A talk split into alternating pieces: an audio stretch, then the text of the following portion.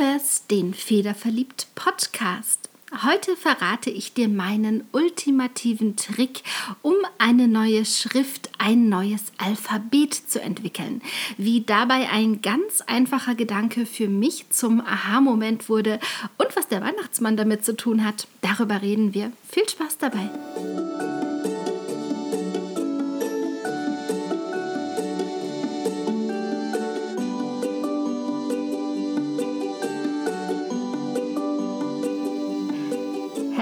Willkommen beim Federverliebt Podcast, dem deutschsprachigen Podcast für alle Themen rund ums Handlettering. Du bist hier richtig, wenn du Schönschreiber bist, Brushpen verrückt und Kalligraph. Wenn du dich als möglicher Kunde für das Thema interessierst und Inspiration suchst, ja und auch wenn du einen Federverliebten um dich hast und oft gar nicht so richtig verstehst, wovon gerade eigentlich die Rede ist. Mein Name ist Sabine Tack und ich bin seit gut zwei Jahren begeisterte Kalligraphin. Da ich liebend gerne Podcasts höre, habe ich irgendwann festgestellt, dass ich zu diesem einen Thema, dem Schönschreiben nämlich, keinen einzigen finden konnte. Ja, und so mache ich meinen Podcast eben selbst. Schön, dass du da bist.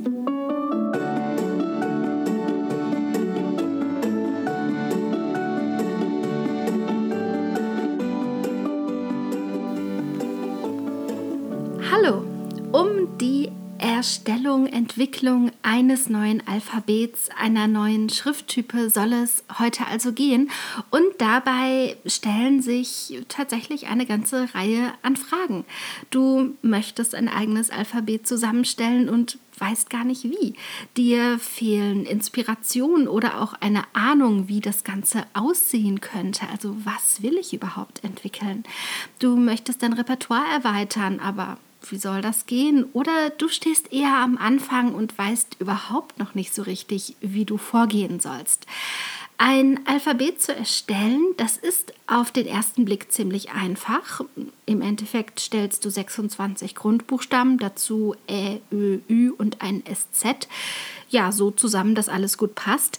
Aber auf den zweiten Blick ist das schon eher eine Herausforderung, denn wie stellst du 26 Grundbuchstaben Ä, Ö, Ü und das SZ so zusammen, dass alles passt?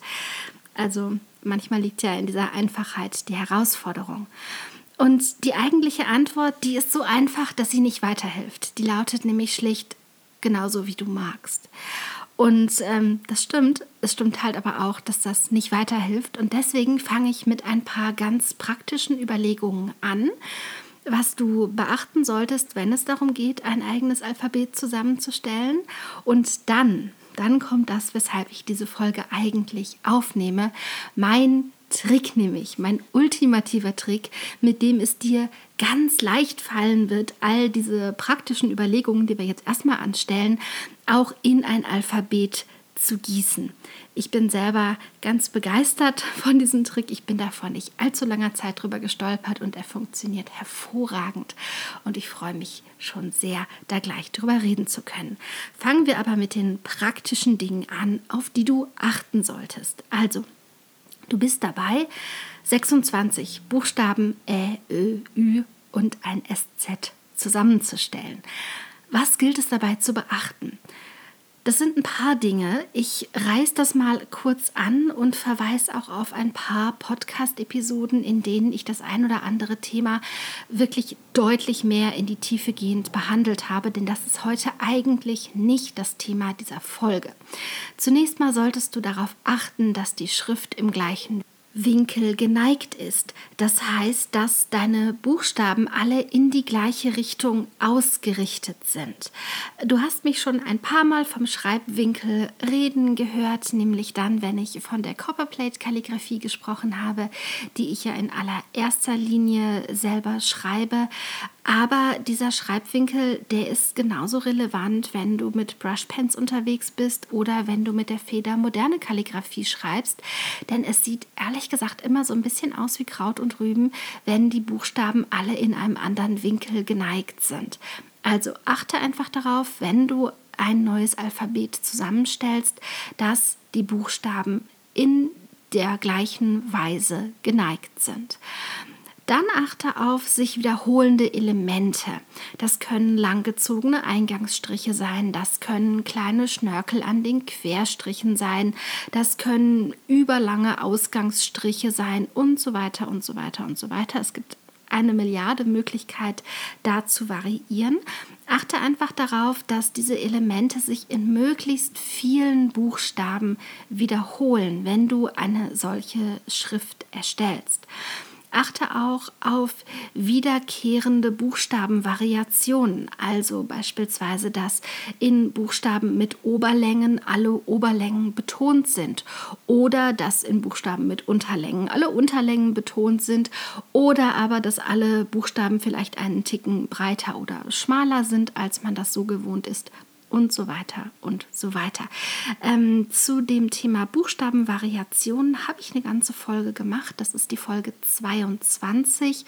Da habe ich noch sehr viel mehr Möglichkeiten erwähnt, die man so hat, um Buchstaben zu variieren.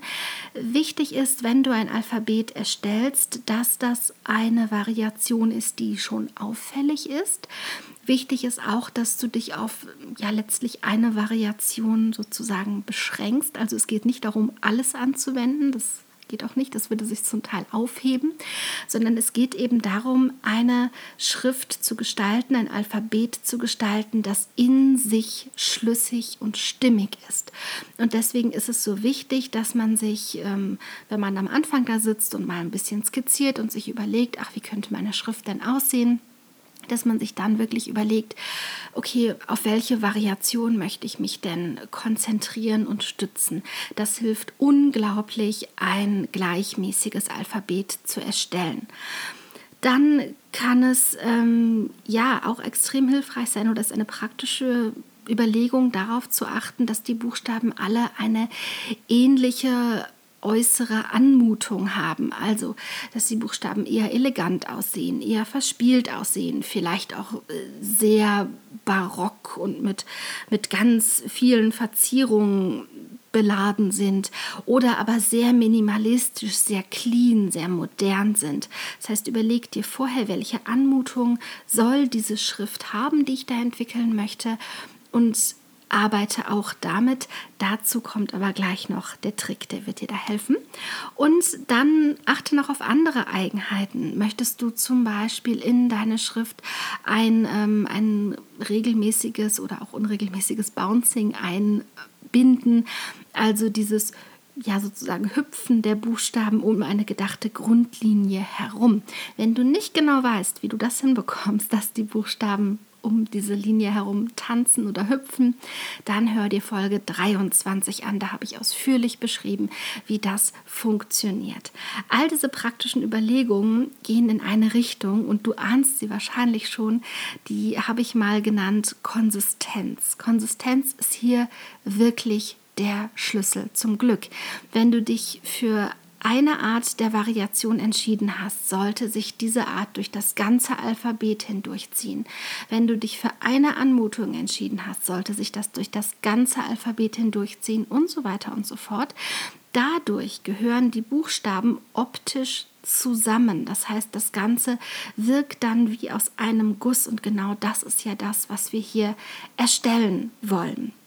Mein Tipp zum Erstellen, gerade wenn du in dieser Anfangsphase bist und ähm, wahrscheinlich mit einem Bleistift und einem Block irgendwo sitzt und skizzierst und überlegst, was du machen könntest, Großbuchstaben sind in aller Regel viel auffälliger, die werden auch sehr viel größer geschrieben als Kleinbuchstaben. Und die sind damit das Element, das das Bild einer Schrift bzw. eines Alphabets maßgeblich bestimmt. Das heißt, wenn ich einen sehr stark verzierten Großbuchstaben habe, dann erwarte ich, wenn ich ein solches Textstück lese, dass die Schrift eben, äh, ja, ich sag mal, etwas barock wirkt, ähm, also sehr üppig wirkt, sehr vielleicht auch elegant wirkt, je nachdem, wie die Flourishments angeordnet sind. Und das zieht sich dann durch dieses ganze Alphabet und durch ein Schriftstück, das mit diesem Alphabet geschrieben wird, hindurch.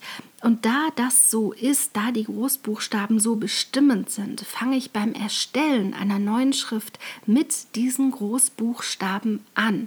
Das heißt, ich gehe am Anfang her und skizziere und entwerfe erstmal wirklich nur die Großbuchstaben. Um die kleinen kümmere ich mich noch gar nicht. Und wenn ich mit dem Erscheinungsbild der Großbuchstaben zufrieden bin, dann überlege ich, wie könnte ich mit diesen Regeln, die ich gerade angewendet habe, also ähm, bleiben wir dabei, die Oberlängen sind äh, sehr betont und vielleicht hat die Schrift noch äh, sehr weit geschwungene Eingangsstriche, wie könnte ich das auf Kleinbuchstaben anwenden?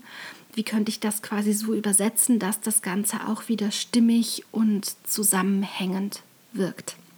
Wichtig dabei, ganz wichtig, hab immer auch die Lesbarkeit der Schrift, die du da entwickelst, im Hinterkopf. Denn ähm, letztlich geht es ja darum, Schriftstücke zu erstellen oder erstellen zu können, die sich noch lesen lassen. Das heißt, wenn du jetzt an Varianten arbeitest, die die sehr viel Verzierungen haben, dann setzt die vielleicht bei den Kleinbuchstaben eher ein bisschen sparsamer ein, damit die Schrift eben noch leserlich bleibt. Das ist ähm, tatsächlich wichtig, es sei denn, du zielst auf eine üppig barocke Pracht ab und es ist dir erstmal nicht so wichtig, dass das Ganze gut leserlich ist, sondern das soll sehr imposant wirken. Dann los. Dann gib's ihm und geh auch auf die kleinen Buchstaben, was das angeht. Auch ähm, hilfreich an der Stelle ist, sich die Folgen anzuhören. Ich habe noch mal reingeschaut, wie du deinen Lettering-Stil findest. Da habe ich ja letztes Jahr im Oktober eine ganze Serie zugemacht. Die Folgen 52 bis 56 handeln davon. Und in diesem Finden des eigenen Stils geht es auch durchaus darum, wie du einzelne Buchstabenelemente ja gestalten kannst und dich da inspirieren lassen kannst. Und ich glaube, das ist auch eine ganz gute Quelle, wenn es an Überlegungen geht, wie könnte ich denn ein Alphabet gestalten. So, und jetzt müssen diese praktischen Überlegungen, die ich wie gesagt nur angerissen habe, denn das ist nicht äh, das eigentliche Thema dieser Folge, die müssen ja nur irgendwie in die Tat umgesetzt werden. Und genau da kommt der, ähm, ja, der schon angesprochene Trick ins Spiel, auf den ich neulich gestoßen wurde. Ich habe neulich an einer Art Minikurs teilgenommen. Das äh, war eine halbe Stunde, das war nicht lange. Und in diesem Kurs ging es um die Erstellung von Letters from Santa, also diesen Briefen vom Weihnachtsmann, die Eltern bei Kalligraphen für ihre Kinder in Auftrag geben. Und die sich an diesen Kurs anschließende Aufgabe, quasi als Übung, war nicht einen solchen Brief zu erstellen, wobei ich ehrlich bin, ich überlege schon ziemlich wild, ähm, welchem Kind ich damit eine Freude machen könnte. Ich finde die Idee nämlich super, sondern die Aufgabe war eine Frage. Und diese Frage lautete, wie sieht die Schrift vom Weihnachtsmann aus? Wie sieht die für dich aus? Was glaubst du, wie schreibt der, wie sähe deine Santa-Schrift aus? Und ich muss zugeben, ich habe so zwei Minuten gebraucht, um mich auf den Gedanken einzulassen. Und dann hat es aber nicht nur für diese Aufgabe Klick gemacht, sondern hat es so ganz laut Klick gemacht. Und in meinem Kopf ist auch nicht nur eine Glühbirne, sondern gefühlt ein ganzes Lampengeschäft angegangen. Ich war zum einen so inspiriert, dass ich nicht mal zwei Stunden gebraucht habe, bis ich mein Center-Alphabet zusammen hatte. Und an der Stelle, weil du dich das bestimmt fragst, mein Weihnachtsmann schreibt, also in meiner Vorstellung verspielt und mit ein paar fröhlichen Schnörkeln. Der ist ja auch eher so ein dicker, gemütlicher, lustiger Typ. Das hat für mich gut gepasst. Zum anderen aber, und das ist viel wesentlicher, war sofort ein Gedanke noch da.